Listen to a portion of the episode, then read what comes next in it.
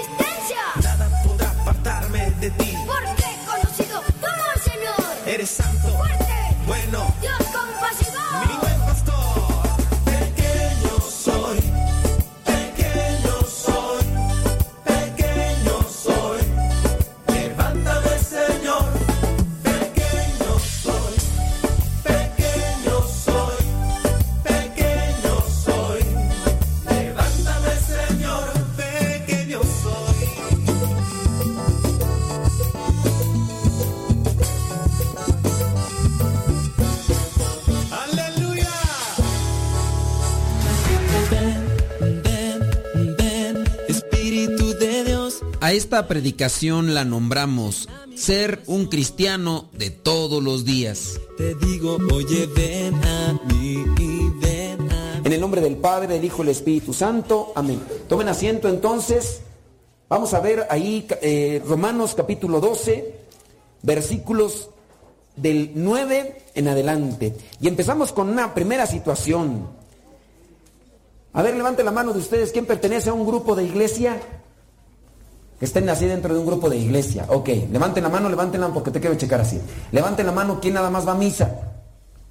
No, ni a misa van unos, por eso no la levantan. bueno, a ver, levanten la mano, ¿quién va así a veces a misa?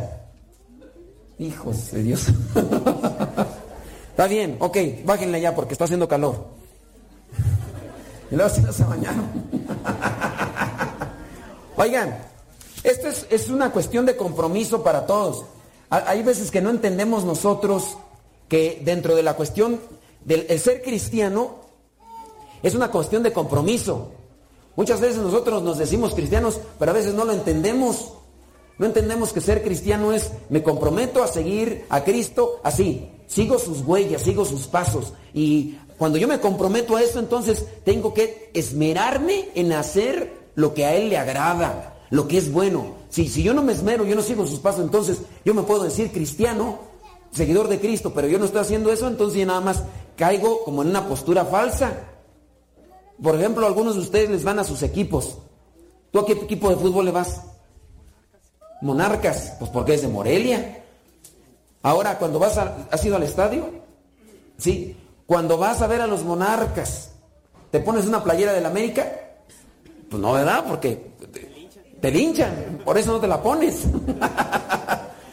Pero los que van los que van y que le van al Monarcas, pues tienen que poner una de Monarcas, ¿no? ¿Te imaginas tú que digas, yo le voy al Monarcas y me pongo una de Cruz Azul?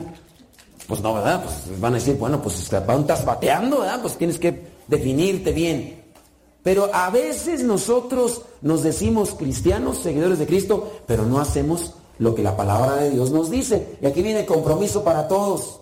Vamos ayer, los que están en la Biblia, pónganle allí. Y si tienen oportunidad de subrayarle, subrayenle, porque son cosas que siempre tienen que aplicarse en la vida.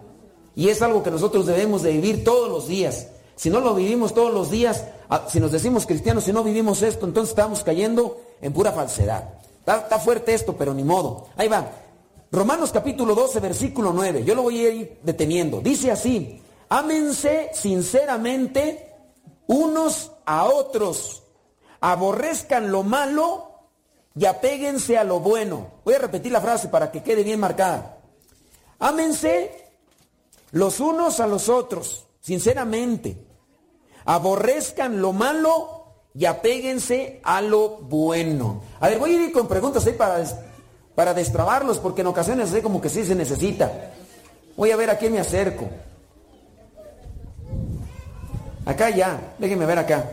A ver, Citlali. Ya, pues, tú pensabas que me lo sabía de memoria. Ahí lo traes, ahí lo traes. Citlali, ¿qué, qué, qué es la sinceridad? Ándale, a ver, explícame. ¿Qué es la sinceridad? ¿O cómo, cómo se define la sinceridad? Con honestidad y diciendo las cosas como son. Diciendo las cosas como son, eso es ser sinceridad. Si te dice, amiga Citlali, ¿cómo me veo? ¿Qué le vas a decir? ¿Cómo le vas a decir? A ver, sinceramente. las cosas como son. A ver, entonces, ¿cómo se ve? Mira, la sinceridad dices que hay que decir las cosas como son. ¿Para usted qué es la sinceridad? Ah, pues es la honestidad, ser sincero, ser, decir la verdad todo el tiempo. A ver, chequen, apúntenle. Sinceridad es ser sincero. Decir la verdad.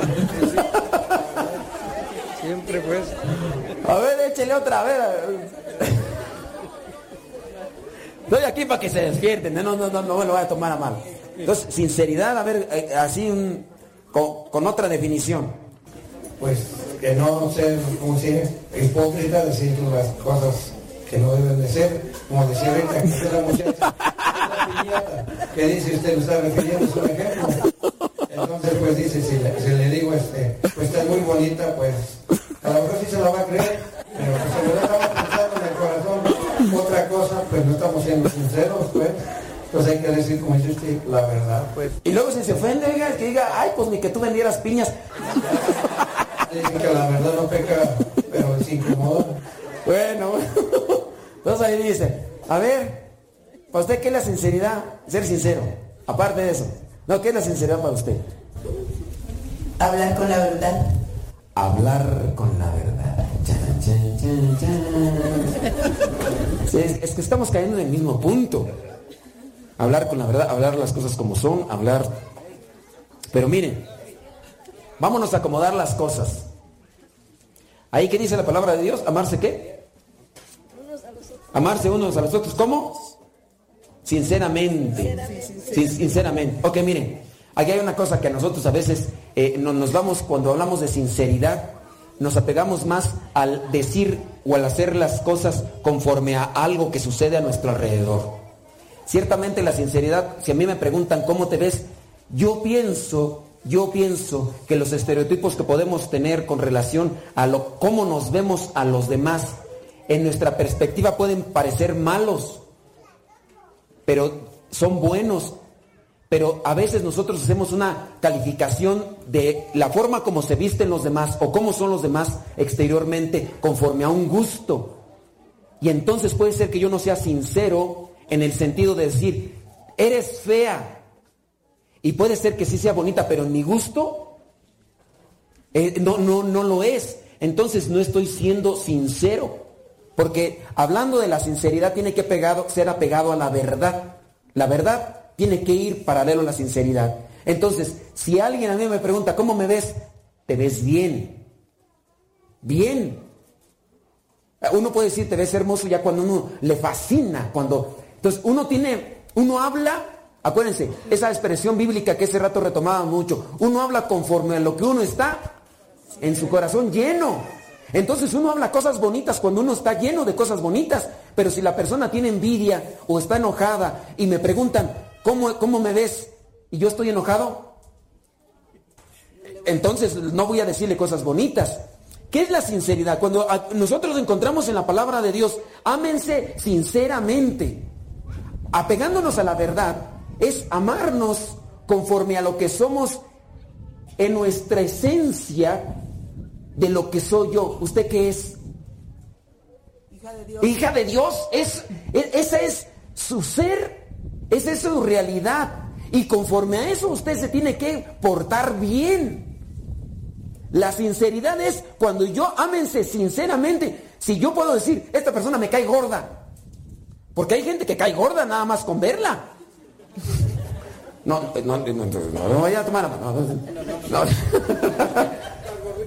No, no, pero hay gente que es, es de.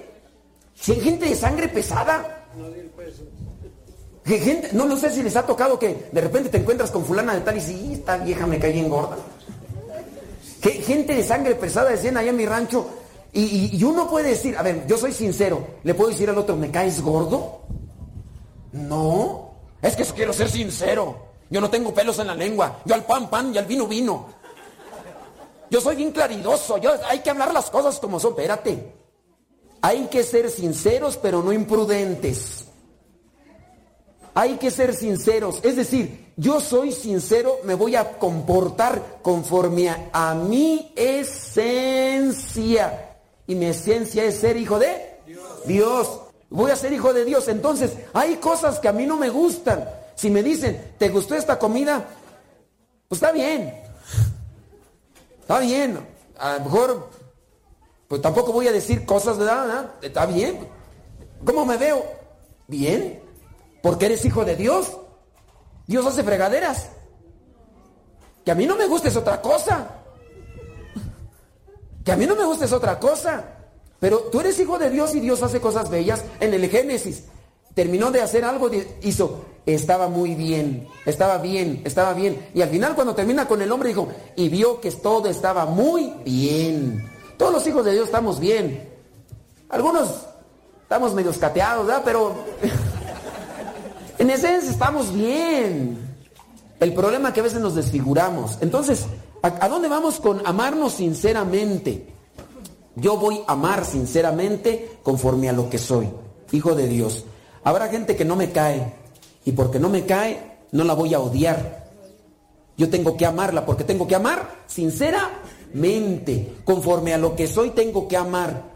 Hay cosas que no me gustan, pero no por eso voy a denigrarlas, no voy a detestarlas, rechazarlas, hacerlas un lado. Y eso es lo que a veces no comprendemos y entendemos la sinceridad como hablar tal las cosas, como dicen ahí en rancho, ser muy claridoso, pero a veces el ser muy claridoso es ser imprudente. Y eso es lo que a veces hace que se conflictúe uno mucho con las demás personas, porque uno, uno le puede decir, a mí no me gustó esto y a lo mejor yo estaba enojado, o a lo mejor no, en ese momento yo no entendí bien la cosa, y eso ya, ya perjudicó, ya al otro le caí mal porque le dijo que no le gustaba algo. Y a lo mejor sí está bien, hay gente que, opina de ciertas cosas. Uno puede decir, miren, uno anda, uno anda aquí, pues qué, si me preguntan, ¿cómo ves aquí? Hermoso. Y les aseguro que habrá gente que dice, ya no quiero ir para allá. Rancho tilichero, bicicletero, está todo feo. Una polvadera. Les aseguro. Y más, no los que vienen aquí, sino, ustedes ya saben. ustedes ya saben. yo no estoy diciendo de, ay, pero luego se ponen de saco. Ustedes han de saber a alguien que de repente ya, ¿por qué no vas al rancho? No, mi rancho polvoriento bicicletero. Burrero, rancho burrero, donde quedan las burras. ¿eh? No, yo que voy a andar allá. Se empolva uno. ¿A, poco no han escuchado a alguien? No, qué bueno que no lo han escuchado, qué bueno que no lo han ¿Usted sí ha escuchado a alguien? Ay, está. ¿eh? A mí me ha tocado escuchar, no. Ay, ay, me voy a pelear. Pero hay gente que puede despreciar estas, estas cosas que son bellas. Y yo digo, son hermosas, pues, pero hay gente que no, ya no le va a gustar. Entonces, porque no les guste, no quiere decir que no sean bellas. Entonces, hay que amarnos con, ¿cómo dijimos? Sinceridad. Conforme a lo que somos nosotros. Nosotros somos hijos de Dios, entonces, amarse sinceramente. Entonces, hay que trabajar en eso. Vámonos a la otra parte, en el mismo, el versículo 10 ahora. Dice, ámense como hermanos, los unos a los otros, dándose preferencia y respetándose mutuamente. Ahora, aquí el problema y el dilema está cuando, ¿cómo nos amamos como hermanos? Los que estamos en la casa, ve ustedes, los que estén aquí acompañados con toda la familia, que son hermanos que están aquí, cómo se tratan, si realmente se aman, se quieren así como hermanos, porque hay veces que uno con los familiares, con los hermanos, uno anda como perro y gato de la greña, y con los que no son hermanos, ay manita, ay no sé qué, ay mi brody, ay no sé qué, y por qué no, ¿por qué no así con los que sí son de tu sangre? Y ahí entonces entramos en dilema. Ámense los unos a los otros como hermanos. ¿Y cómo deberíamos de comportarnos como hermanos? Yo pienso que entendiendo bien la definición, con nuestros defectos, con nuestras... Miren, hay una ventaja muy grande con los que somos hermanos. ¿Usted con cuántos hermanos creció? Con 13 nada, con 13 nada más. ¿Usted mayor, menor, mediano? No, pues ya soy como el... Ya ni se acuerda. Ah, pues Sí, ya voy como, como sexto. Como el sexto. ¿Y qué tal se llevó con su familia, sus hermanos? Hasta ahorita, gracias a Hasta ahorita. No, no, no, vamos a decir que perfecto. No, no, pero ahí la lleva. Ahí vamos. Ahí la lleva. Tratando de levantar. Tratando, ¿verdad? Y uno al otro echando la mano. Echándose la mano, eso es cierto. Porque una mano lava la otra. Y sí, ¿verdad? Y, y el otro, una mano tapa otra. Y... Pero ahí vamos. Ahí vamos. Yo, yo soy mayor de siete. Y cuando tenemos familia numerosa, así, usted 13, o 7, mi papá 12 y así. Cuando tenemos la ventaja de estar entre familia numerosa, hay una ventaja. Nos conocemos los defectos y nos conocemos las virtudes. A veces, porque uno no se porta bien, uno no aprecia las virtudes y se, y se fija más en los defectos. Mira, ¿por qué no le dices al otro nada más a mí? Ya uno está ahí de envidioso. Se conoce los defectos ya mi hermano me agarró el pantalón. ¿Por qué me anda agarrando mi pantalón? ¿Y por qué me lo agarró? Eso más pasa en las mujeres que son más envidiosillas. que agarran la blusa y que están ahí todas. Pero ahora vamos a, ver si realmente cuando nos, cuando nos relacionamos con los demás, unos a otros, aquí, amarse como hermanos. Cuando estamos, por ejemplo, en la escuela, ¿cómo, nos tratamos? Nos ayudamos como hermanos. Pues en los hermanos hay veces que sí nos portamos bien. Por ejemplo, Si uno es mayor, yo si de repente le pegaban a mi hermano menor, yo sí me enojaba. Y yo iba a defender. Y en ocasiones, en una ocasión estábamos en una posada. Íbamos a las posadas y llegó unos vecinos, llegaron unos vecinos, llegaron a instalarse ahí en la casa y habían dos, tres chamaquillos. Entonces ya con la intención de querer hacer amigos, nosotros fuimos a jugar con ellos. Y ya llegaron a la hora de la, tarde, en la noche, las posadas, fuimos con la familia. Deles chance a sus hijos de que vayan a las posadas. Y dijo la señora, es que aquí no conocen a nadie. ¿Y nosotros qué? Pues déjelos ir con nosotros, yo ya estoy grande, yo ya tenía como 12 años, grande. Y dijeron, no, dale, no, pues bien. Y me dijo la señora, ahí te encargo al más pequeño, un chiquillo ahí como de 5 o 6 años. Y ya el rosario y todo. Y nos pusimos en la fila. Llega el momento de la, pues ya ponerse en la fila. Llega otro de mi, mi edad. Y, en- y avienta al chiquillo aquel que me habían encargado, que lo avientan y cayó por allá como pir- pirinola. ¡Paz! Pues yo lo agarro y dije, ¿por qué lo quitas infeliz? Y, es- y eso que estábamos en la posada. dije, ¿por qué lo avientas infeliz? Y dice, ¿qué? Y que me aviento un guantadón y que me pega aquí. Y que se lo regreso y que me regreso otro. estábamos dentro de la capilla. Le dije, espérame, infeliz, ahorita vas a ver cómo te va a ir. Que le corre y que le corro y que no lo alcanzo. Pero lo quise defender. ¿Cómo? Mi hermano. No era, mi- no, era no era nada de mi familia y todo, pero hay que también ayudarse. La pregunta aquí es, ¿cuántas de las veces nosotros nos hemos dedicado a defender a los demás? ¿O somos como ese chiquillo que me tocó? Que por cierto, fíjense yo cómo era de rencoroso antes. No, pues yo ahorita soy, antes era más. Cuando ese chiquillo me golpeó y le corrió, y yo lo, lo quise perseguir, no lo alcancé. Le dije, pero me las vas a pagar, infeliz. Me las vas a pagar. Y un día me lo encuentro en un baile. Yo nomás iba a ver, yo no bailaba.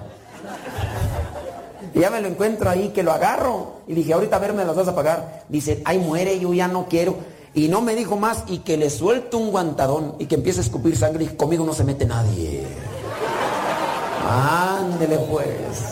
Ya me dijo, ay, muere, que no sé qué, que no sé qué. Dije, para que vean. Y ya, ya venía como caminaba.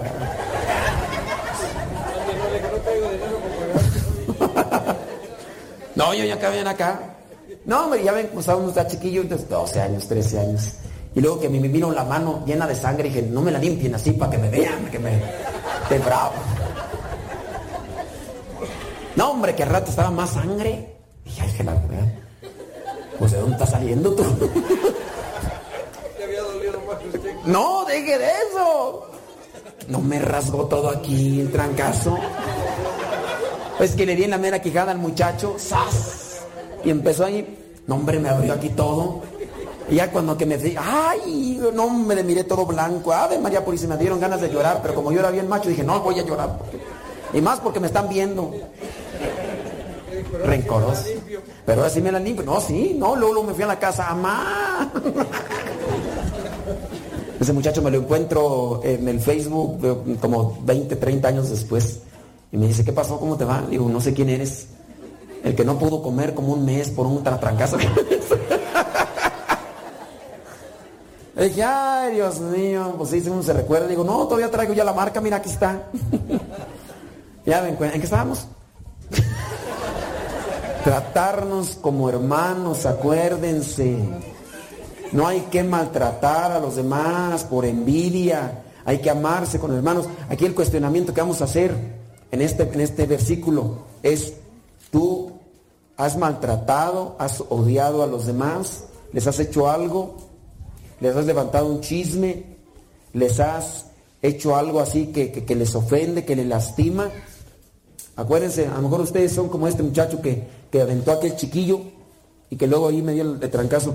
Algunos de nosotros hemos hecho algo contra alguien, levantado un chisme, les hemos dicho algo así para meterle cizaña o incluso les hemos agarrado algo por porque ah me la hizo, pues a lo mejor no le puedo hacer algo a él, pero le voy a hacer a otra persona. Hemos hecho algo en nuestro transcurso de nuestra vida porque hay que corregirnos.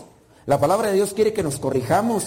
Y si la palabra de Dios dice, ámense los unos a los otros como hermanos, uno tiene que trabajar en eso. Y si no, no trabaja en eso, entonces, entonces eres hipócrita, eres falso, te dices cristiano, pero estás odiando a alguien. Si hay alguien de ustedes que está así teniendo resentimiento contra alguien, y en estos casos peores, a veces es hasta la misma familia, Cuando ya tengo resentimiento hacia una familia, eh, puede ser incluso hasta entre el esposo y la esposa que tienen ahí ese rechazo, ese resentimiento, ese orgullo, esa soberbia, ese coraje, y ahí cada rato están agarrando de, la trenza, el chongo, las greñas, y, y- y- ya es que te odio, con odio, jarocho. Pues no, y es tu esposa y es esposo, o entre los mismos hermanos, y van creciendo los, los, los- es que mi mamá quiere más a mi hermana, mi mamá quiere más a mi hermano, y ya no le hablan y lo van, ahí no lo juntes, pero es tu hermano, ahí no le invites, y, y uno empieza, chiquillos envidiosos, esos chiquillos envidiosos que luego les das algo para que le compartan a los demás. Me acuerdo yo cuando estábamos chiquillos, estábamos más chiquillos, había más carestía, compraban un refresco, y ahí nos daban un refresco para tres. Un refresco en la botella, entonces un trago uno y otro y otro. Y de repente uno de los tres le echaba, se quedaba con más. Más lángaro. Y ya uno se enojaba, tráete para acá. Y, y- y le pegaba uno. Y ahí enfrente. ¿Por qué le pegas a tu hermano? Es tu hermano, es que le trago más refresco que yo. Chiquillos envidiosos. ¿Y que por qué le diste más? ¿Y por qué no dice? Y, y empiezan las divisiones y dejen de eso. Si eso no se cura, porque no se sabe tratar, poco a poco va creciendo el asunto y se va perjudicando. Entonces uno tiene que purificar esas cosas. Hay que amarse entonces como hermanos. Vamos a ver el otro versículo. Respetándose dice mutuamente dándose preferencia, respetándose. A ver, los que, los que les toca en ocasiones manejar, los que le toca manejar en ocasiones que van ahí este, en el tráfico y que de repente se están metiendo al carril, se respetan, se dan preferencia, o a, a veces no le dan chance de que el otro se meta cuando trae una urgencia, una necesidad. ¿Y yo por qué le voy a dar preferencia? Yo, ¿no? Entonces, respetándose mutuamente, dándose preferencia unos a otros. Vámonos al versículo 11. Esfuércense. A ver, aquí, yo creo que aquí nos pega a todos. Y quien diga que no, yo pienso que está pecando, de mentiroso. Esfuércense, no sean perezosos. Levante la mano, ¿quién es flojo? Miren, no la levantan por flojos. Esfuércense, no sean perezosos y sirvan al Señor con corazón ferviente. ¿Cuántas cosas no hemos dejado por, por pereza? De repente hay la gente que no va a misa por pereza, tiene flojera ir a la, a la misa. Y yo, no, yo no voy a la misa, yo tengo flojera. El día de hoy me levanté temprano, trabajé. Y hay gente que, que no va por, por pereza, por, por flojillos. Entonces tenemos que trabajar con eso. Acuérdense, hay un dicho por ahí muy, muy trillado. La, la flojera es la madre de la pobreza. La flojera es la madre de la miseria. Es lo mismo, pobreza y miseria. la flojera es la madre de el pecado. La flojera es la madre del pecado. La flojera es la madre de la pobreza. La flojera es la madre de la miseria. Muchas veces en, la iglesia no es para estar de flojos. Ahí está la misma palabra. No sean perezosos, no sean flojos, holgazanes. Yo no puedo decir la otra palabra que usted ya sabe. Pero pesa. Pero pesa. Eh, Es que no. Ay, mamá, no quiero ir a la escuela ya. Ya, ya no quiero ir. ¿Y a qué vas a quieres hacer? Trabajar, mamá, ya, ya no. Flojera. A ver, la flojera no nos permite progresar, pero también la flojera a veces no nos permite crecer espiritualmente. Si yo les dejo a alguno de ustedes a ver penitencia, todos los días vas a, vas a leer cinco minutos la Biblia, les aseguro que hay algunos que no lo van a cumplir. Por flojera. Ay, no, es que son cinco minutos. Bien mucho, bien, ay no, que ay no, y tengo que te retengo tantas cosas que. Miren que yo me he encontrado con tanta gente que tiene cosas así tan pesadas y que yo siempre les estoy recomendando, a ver, vas a hacer esto, vas a hacer aquello. Me acuerdo yo de una persona. Llegó la persona, pero así sufriendo, miren, así llorando así mucho. Traía una cantidad de problemas y le dije, miren, usted va a hacer esto, va a rezar todos los días el rosario. ¿Cuánto se tarda uno en rezar el rosario, padre? Pues más o menos así, si usted se va así a buen nivel, unos 30 minutos. Ay, no, padre, yo tengo tantas cosas que hacer. ¿No se quiere curar? Sí, padre, pero póngame algo más ligero. Está como aquel que, que está enfermo de la gripe y que le recetan unas inyecciones. No tendrá pastillas. ¿Se quiere curar o no se quiere curar? Pero les, les pesa. Les pesa. O sea, también mal en su casa y no quieren ir a un retiro. También mal en su casa y no quieren rezar. También mal en su casa y no quieren ir a misa. Pues ¿cómo fregados quieres curarte pues? Por... Y ahorita, ay, es que tengo un montón de cosas que hacer, padre. Ay, no, no, ya estoy saturado. Y los ves ahí clavados en el mendigo celular ahí. Ahí, ahí está tu mendigo que hacer, ahí está tu ocupación, ahí todo el tiempo ahí clavado, ahí miren. Ay, no terminé de hacer las cosas, espérame tantito a ver que me llegó acá. Esa es pereza. Mucha gente no crece por pereza. Hablando del sentido espiritual, cuando las personas, si, nos dedicáramos todos los días a hacer eh, oración, nosotros creceríamos espiritualmente, pero tenemos pereza. ¿Cuántas de las veces a veces nos sentamos frente al Santísimo? Cinco minutos en silencio y ya estoy pensando en voy a checar el celular. Y ya no quiero estar ante Santísimo cinco minutos. Pereza en la oración. Yo no sé quién de ustedes tenga pereza, pero todos muchas veces iniciamos con pereza. Ven, ven, ven, Espíritu de Dios, ven, ven, llena mi corazón. Descarga la aplicación de Radio Cepa y síguenos en las redes sociales. Radio Cepa, la aplicación, te aseguramos que no te vas a arrepentir. Descárgala en tu tableta o tu teléfono.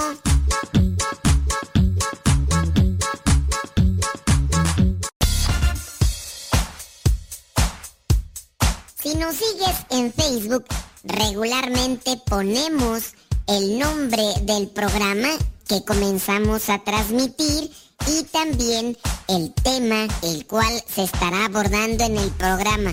Por eso busca la página de Facebook Radio Cepa para que estés enterado de los programas y el nombre de los temas que se estarán abordando. Busca la página de Facebook Radio Cepa, dale like y síguenos.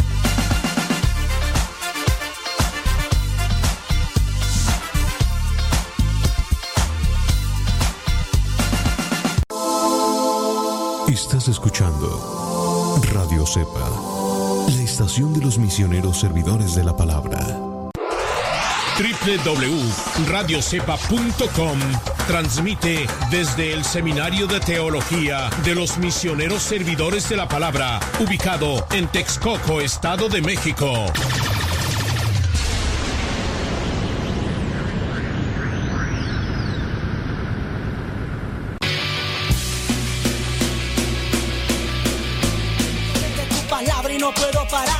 Que me das en ningún lado lo puedo hallar. amor. Mi alma respira meditación. Cada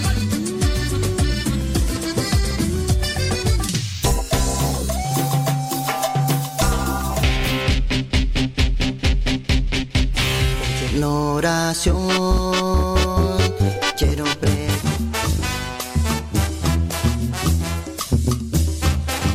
Más géneros en música católica, aquí en radiocepa.com, la estación por internet de los misioneros servidores de la palabra.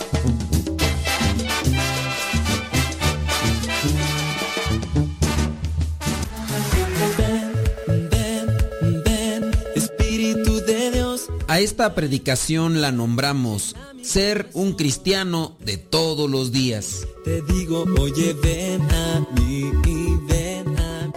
ocasiones yo les he mandado artículos, los subo a las redes sociales, los artículos que tardas cuatro minutos en leerlos.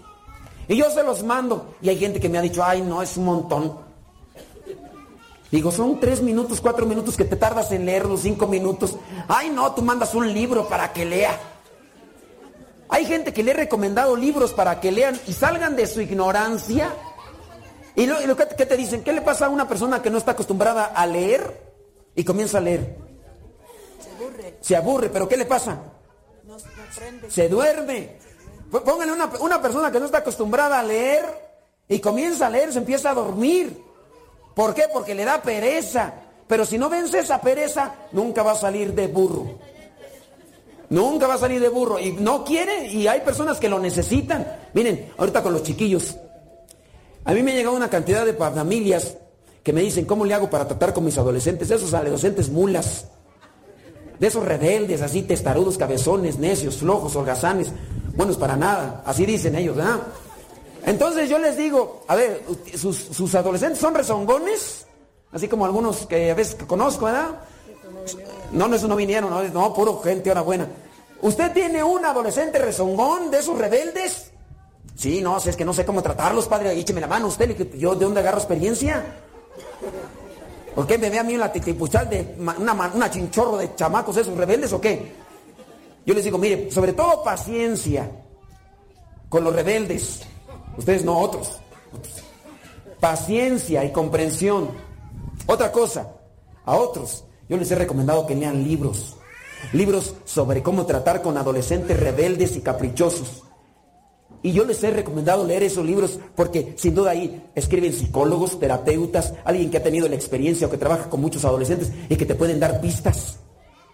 Y pasa el tiempo y les pregunto, oye, ¿y ya, le, ya compraste el libro, el, que te, el libro que te dije, los libros que te Ay, padre, es que tengo retiertas cosas que hacer. Y la verdad, pues es que yo no tengo tiempo. ¿Cómo se le llama eso? Pereza. No querer hacerlo. ¿Es pecado la pereza? ¿Es pecado la pereza? Sí. Está dentro de los siete pecados capitales. ¿Ustedes se acuerdan del pasaje del rey David? No se acuerdan. No, no saben quién es el rey David. Yo pensé que nada más piensan que es el rey David el que está en, la- en las mañanitas. Estas son las mañanitas que te cantaba el rey David. el rey David, para los que no sepan porque tienen pereza de leer, está en la Biblia. El rey David cometió un pecado bien grande de adulterio. ¿En qué momento lo cometió? No en la guerra, ¿cuál guerra? Que no. Ya usted, usted leyó, yo creo, la Biblia de los testigos de Jehová. que no. Ay, Dios mío, y mire, mire. Ahí le va. Cuando vi a Betsabé, ay, ay, ay, ay, ay, ay, ay, hago hablando de la experiencia. Ahí le va. Ahí les va. Espérense, espérense, ahí les va. No echen pleito, ya se están agarrando cada de las leñas. Miren, ahí les da, porque los que no han leído el pasaje del, de- del rey David, ahí les da. El rey David tenía el compromiso de ir a la guerra. Tenía el compromiso de ir a la guerra. Pero no fue. Mandó a otros. Y él se la pasaba en el palacio. Dormido. Echándose la siesta. Y un día que se levantó de, de la siesta, cuando debería, debería andar en, y que no andaba, se levantó de la siesta y se asomó por la ventana y miró a quién, a Betsabé que se estaba cochinos. y ahí andaba el divinoso. Y entonces, de ahí se viene que la pereza es la madre de los del pecado.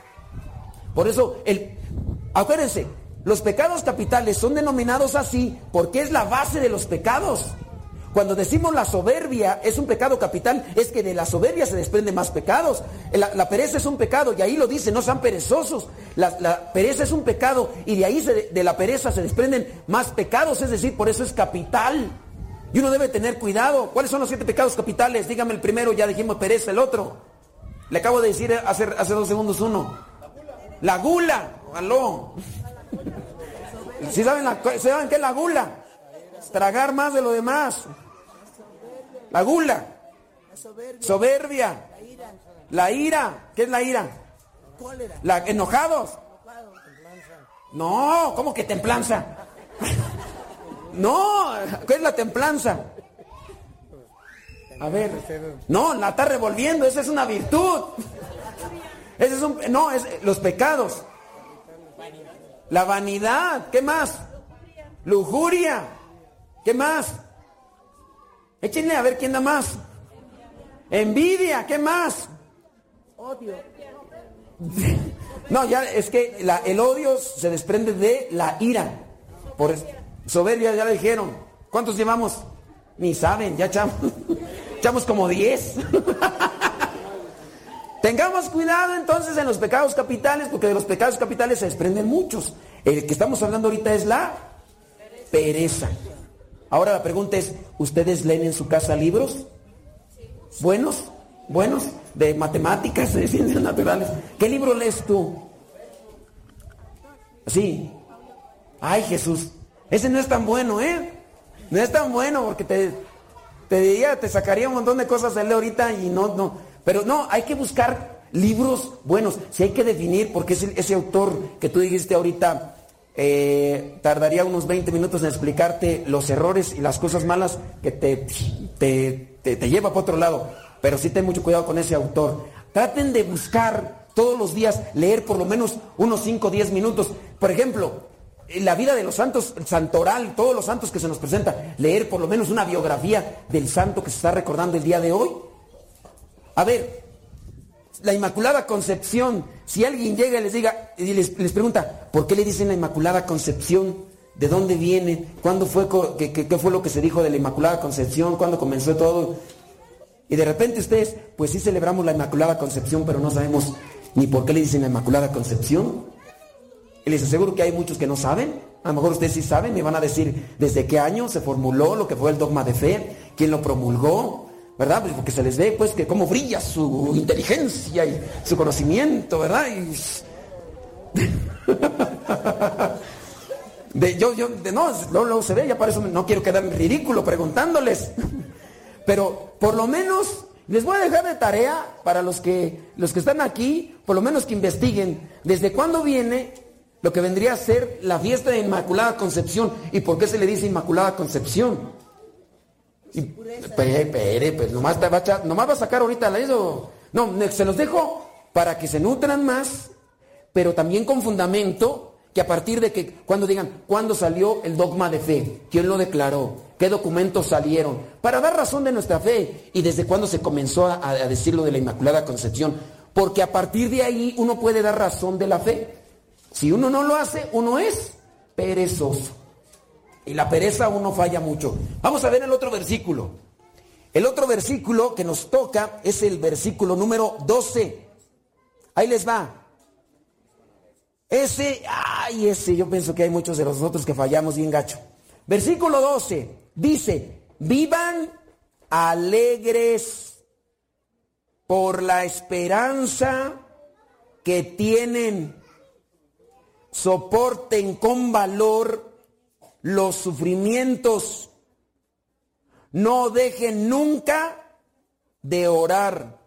La vamos a repetir, porque de repente uno, eh, fíjese que uno a veces está, estamos aquí en la iglesia y como andamos, yo entiendo los problemas, yo entiendo que todos podemos estar pasando por situaciones difíciles, pero eh, lo malo es cuando nos dominan los problemas. Yo puedo traer un problema bien grande, pero ¿qué debe ser más grande? ¿Mi problema o mi esperanza?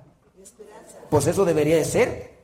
Eso debería de ser, pero de repente nos gana el problema. ¿Y cómo andamos con nuestra mendiga jetota de perro bulldog? Venimos a misa y todos enojados. ¿Por qué? Porque tienes broncas. Te ganó el problema, no te ganó la esperanza. Y a mí de repente acá me toca ver, porque miren, yo desde acá veo muchas cosas. Veo quién está así como enojado, veo quién está impaciente, veo que está como gallo despescuezado. Yo y acá veo muchas cosas y de repente uno, pues acá uno le está echando galleta y uno de repente uno se da cuenta quién está inconforme, quién está a gusto y no hay alegría. Yo entiendo los problemas de la vida, todos tenemos, pero ¿qué debe ser más grande? ¿Nuestros problemas o nuestra esperanza? Pero la esperanza para que sea más grande hay que trabajarla. A ver, ¿aquí hay músculo? Sean sinceros. ¿Qué hay que hacer? ¿Qué hay que hacer para que crezca? Hay que trabajarlo, hay que hacer ejercicio. Si no hay esperanza y no la trabajas, te gana, te gana más el coraje que sientes, el orgullo que sientes, la soberbia que sientes. Y aquí la palabra de Dios dice que hay que ser alegres. A ver, ustedes se conocen, ustedes saben en sus casas cómo son. De repente hay señoras que nos dicen, padre, yo la verdad yo no aguanto a mi viejo. Yo no lo aguanto, verás, viejo geniudo, viejo perrucho, todo el tiempo enojado. No, no, nada le gusta, padre. En la mañana me levanto y le pregunto, ¿cómo amaneciste? Me dice, ¿qué te importa? Padre, le digo que voy a misa y me dice, otra vez, no, ya no sales, que no... Y ya, si lo saludo se enoja, si no lo saludo también se enoja, padre. Yo creo que ustedes no conocen a nadie así, ¿verdad? ¿O sí? No, no, nadie, no, no vinieron esos, no vinieron. Aquí no hay de esos viejos perruchos. Pero también hay mujeres. Mujeres que todo les cala, andan echando pleito de nada, chismeando, armando argüendes hasta porque no, por nada. Entonces, el llamado es muy urgente. Lamentablemente, en nuestra sociedad pues también carece de eso. No somos alegres. Dice aquí, vivan alegres por la esperanza que tienen, soporten con valor los sufrimientos y no dejen nunca de orar. No dejen nunca de orar. Y más cuando tienes broncas. Tienes broncas y dejas de orar. Algunos tienen problemas y ya de repente me platican, no, es que yo tuve este problema, pero dejé de hacer oración. ¿Y por qué dejaste de hacer oración? Si es cuando más debías de hacer oración y dejaste de hacer oración. Empezaron los catorrazos en tu casa, con tu vida, con tu trabajo, con tu familia y dejaste de orar, pues pobre, pobre. Si de por sí andabas mal, vas a andar todavía peor. No deje nunca de orar. Ahora, por lo menos eh, hay que esforzarnos. Nos gana el cansancio, nos gana el sueño. Hay que estar alegres, pero andar todo el tiempo serios. ¿Eso es bueno? No. Hay que cambiar, si no entonces, imagínate, vienes a misa y sales con tu cara de perrucho, con la jetota, ¿qué va a decir la gente? ¿De dónde vienes? Vengo de misa. Qué bueno que me dijiste para no venir igual que tú. Mira nada más cómo vienes. Pues si, y así vienen los que van a misa, no, pues mejor, qué bueno que me, dijiste para no ir. Hay que esforzarse. La alegría tiene que salir del corazón a pesar de que los problemas y las dificultades me estén ahí constantemente golpeando. Vivan alegres. Entonces, nunca dejen de orar. Versículo 13. Hagan suyas las necesidades del pueblo santo. Reciban bien a quienes los visitan, por eso trátenme bien. Hagan suyas las necesidades del pueblo santo. De repente nosotros no nos queremos meter en las necesidades de los demás porque dicen, no es mi incumbencia, no es, no es mi problema, nada de eso. Pero hay que hacer las necesidades de los demás también de nosotros. Una, una virtud, ahorita usted hablaba de la templanza. ¿Qué es la templanza? La templanza es aquello que me ayuda a autocontrolarme, a dominarme. Cuando yo de repente tengo un impulso, si tengo templanza, me voy a controlar. Pero hay otra virtud que necesitamos trabajar para unirnos a las necesidades de los demás. ¿Cuál es esa virtud? La caridad. Eh, la compasión. La compasión es la otra virtud que tenemos que trabajar para unirnos a las necesidades del pueblo, de los demás. Si uno no es compasivo, y para ser compasivo hay que ser sensible. Cuando uno no es sensible, uno no se preocupa por las necesidades de los demás. Puede ser que, por ejemplo, la esposa tenga una necesidad de, que la escuchen, los hijos tienen una necesidad, pero si uno no es sensible, uno no va a tener compasión. Entonces hay que trabajar la compasión para realmente unirnos a las necesidades de los demás. Versículo 14. Bendigan a quienes los persiguen bendíganlos y no los maldigan. El problema estriba cuando yo dejo que me domine lo que vendría a ser el coraje. Cuando yo dejo que me domine el coraje, entonces me dejo de llevar por el coraje. Y entonces, cuando me domina el coraje y alguien me maldice, ¿yo qué hago?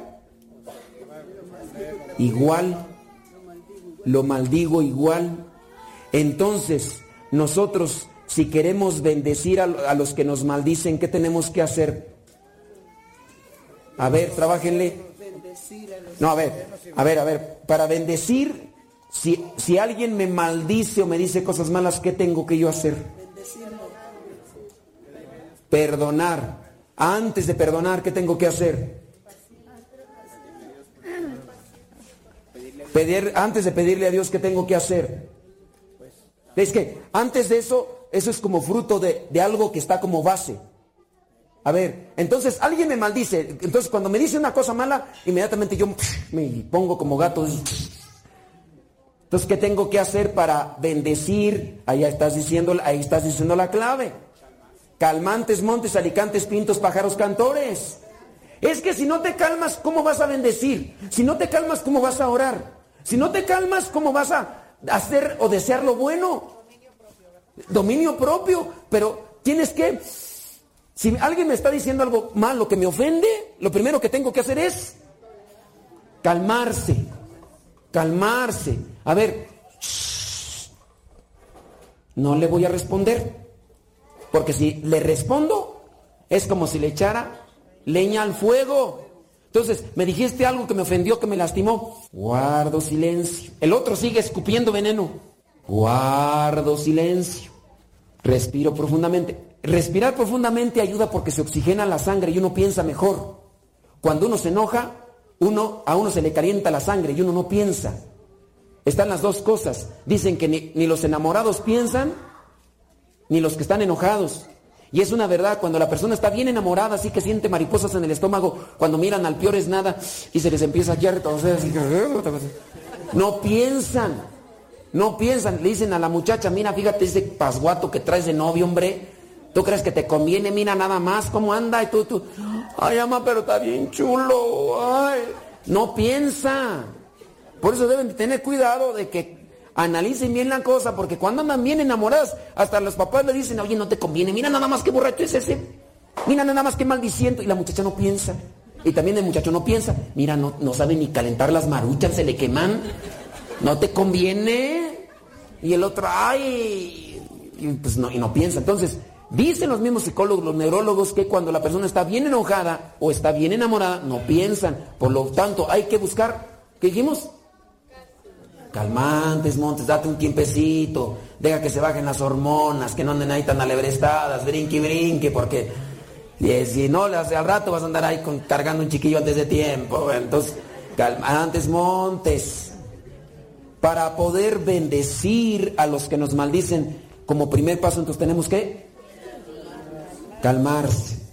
Calmarse, no gritar. Si puedes, hazte a un lado, sepárate un rato, no le respondas en silencio y todo, para pensar bien las cosas. A ver, conviene, cuando alguien me está gritando, ofendiendo, conviene que yo le grite. Ahorita ustedes dicen que no, porque están tranquilos.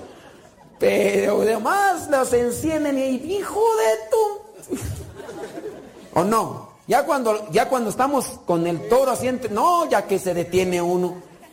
Y hasta le pueden decir, pues tú estabas diciendo ese rato eso, pues sí, pero me enchiló, me encendí y no pensé. Entonces hay que hacer que las aguas se calmen para ver bien qué es lo que hay al fondo y poder ahora sí trabajar bien porque están todas las aguas revueltas y yo no trabajo bien. Entonces, a los que nos maldicen hay que bendecirlos, pero hay que tranquilizarse, respirar profundamente porque eso también ayuda a oxigenar la sangre, pensar mejor y después trabajar en esas cuestiones. ¿Algunos de ustedes tienen problemas en eso? Trabájelo, Pídale también a Dios. Si el otro está escupiendo veneno, ta, ta, ta, ta, ta, ta, y tú, ¡ah! como me darían ganas de desgreñarte ahorita dejarte sin dientes para que no te cueste tragar, mendigo. En vez de estar pensando eso, piensa en una oración. Señor, elévalo. Ya después lo sueltas. Elévalo, Señor. Pero mejor orar que pelear. Mejor orar que maldecir. Pero también nos hace falta eso. ¿Por qué creen que también Jesús nos enseñó ese camino cuando le están diciendo, a ver, bájate tú de la cruz? A ver, no, que sabe qué? ¿Qué hacía el Señor? En silencio. ¿Conocen a alguien de ustedes que se, se ha peleado y que se queda en silencio? Ahí hay que trabajar, hay que trabajar. Bueno, y ahí queda el versículo 14. Bendigan a quienes los persiguen, bendíganlos y no los maldigan. Porque cuando escupes hacia arriba, te cae para abajo. Mejor mandes ahí, cierre el hocico. es que si decían en mi rancho, pues hombre, no se ofenden ustedes, ¿verdad? No, ah, qué bueno, porque son de rancho también.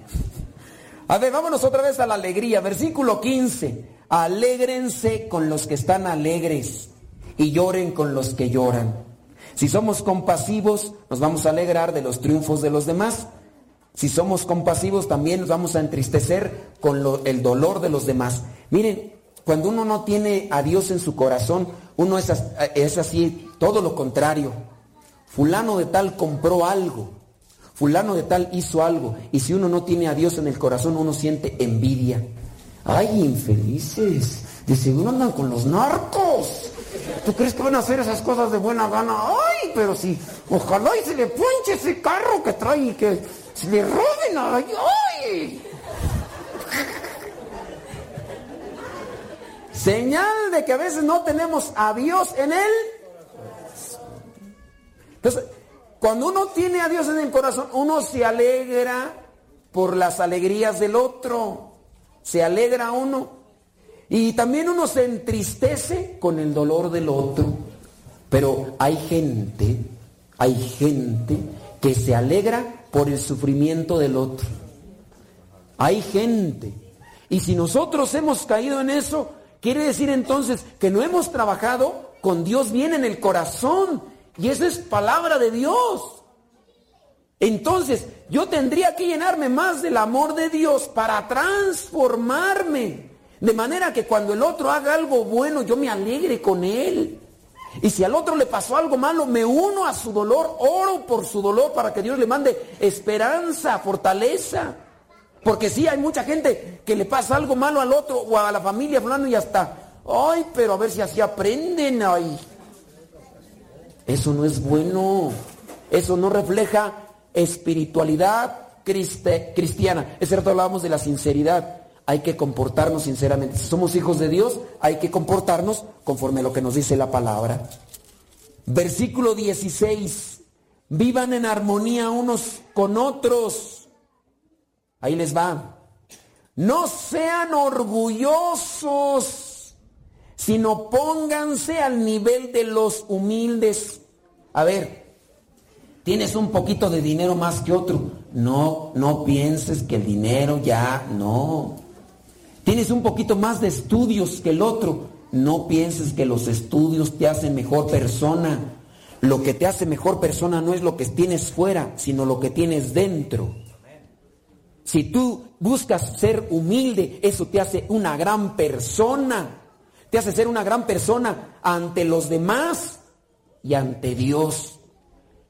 El cántico del Magnificat, Lucas capítulo 2, dice que Dios desprecia a los soberbios y orgullosos. O sea, que el orgulloso y el soberbio ni a Dios le cae bien. No pienses que por lo que tienes afuera eres mejor que el otro. Eres mejor que el otro en la medida en que tú tienes la humildad en tu corazón. Y una persona humilde cae bien donde quiera. Una persona soberbia y orgullosa, despreciada por todas partes, ni en su familia. Ya porque tiene esto, ya porque alcanzó esto, ya se cree muy, muy. ¿Y eso qué te hace mejor persona? ¿Te hace más grande persona? No. Te hace... Entonces cuidemos en ese sentido nuestra actitud de compromiso que tenemos como cristianos. Dice el versículo 17, no paguen a nadie mal por mal, procuren hacer lo bueno, procuren hacer lo bueno delante de todos, hasta donde dependa de ustedes, hagan cuanto puedan por vivir en paz con todos, hasta donde dependa de ustedes, hagan todo lo bueno para vivir en paz con todos. Algunos de ustedes me podrán decir, pero yo en la casa tengo a alguien que, ah, cómo me cuesta trabajar con él. Yo en la casa, en el trabajo tengo a alguien que, ah, cómo me es difícil. Tú haz lo que te toca. Compórtate como lo que eres en esencia, hijo de Dios. Cultiva en tu corazón la palabra de Dios y eso te va a hacer que cumplas con tu papel o tu misión en esta vida. Si no, vas a sufrir y vas a hacer sufrir a los demás. Nosotros tenemos que ayudar a todos los demás. Si nosotros dejamos que entre Dios en nuestros corazones y lo compartimos con nuestras acciones y nuestras palabras, nuestro mundo va a cambiar. Si no, Y para poder hacer que nuestro mundo cambie, necesitamos cambiar nosotros. Si no cambiamos nosotros, ¿cómo queremos cambiar a los demás? Yo quiero que mi familia cambie, pues tampoco cambias. Tú, tú te estás quejando ahorita de tu papá, de tu mamá, pero en un rato más tú vas a ser igual o peor que ellos. Te quejas de tu papá que es bien maldiciento y tú al rato vas a andar igual. Entonces, no nos mejoramos. Entonces, tenemos que mejorarnos y ser mejores conforme a lo que somos en esencia, hijos de Dios.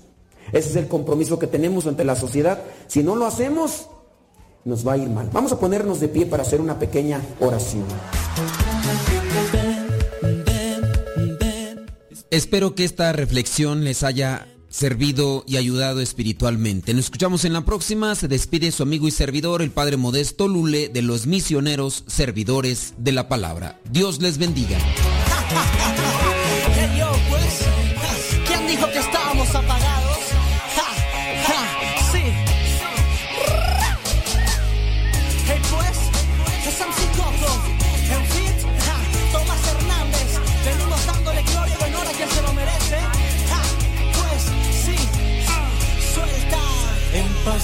where